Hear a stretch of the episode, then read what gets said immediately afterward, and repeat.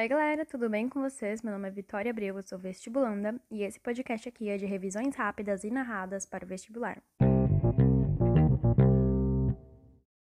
A aula do dia 4 de 5 sobre Platão.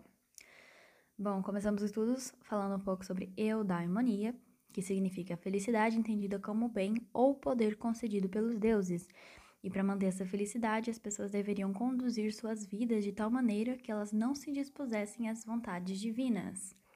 Então, a felicidade era algo inconstante e era tido como fortuna ou acaso. Então, dependia tanto da conduta pessoal quanto da boa vontade divina. Platão, ele se lançou contra essa estabilidade em busca de uma felicidade estável. E para isso, né, ele diz que o mundo material, que é o mundo sensível, que é percebido através dos sentidos, a visão, a audição, olfato, tato, paladar, ele diz que esse mundo é enganoso e que nele tudo é instável. E sendo assim, não pode haver felicidade. Então é necessário o abandono das ilusões em direção ao mundo das ideias, que é o mundo inteligível. E desse modo alcançará o bem supremo da realidade, a ideia do bem. Para Platão, o ser ele é essencialmente alma.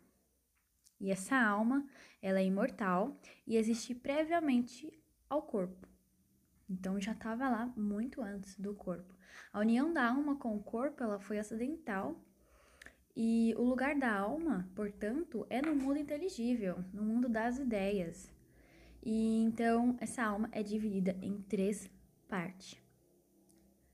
A alma concupiscente, que é situada no ventre e é ligada aos desejos da carne, a alma irracível, que é situada no corpo, no peito e vinculada às paixões, que é propenso a experimentar a ira, a raiva.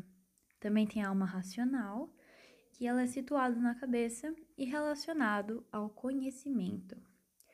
A vida feliz de uma pessoa, ela depende da subordinação e da harmonia dessas três, né? A alma racional ela regula a irracível, que regula a concupiscente. E para tal dominação, Platão propunha duas práticas.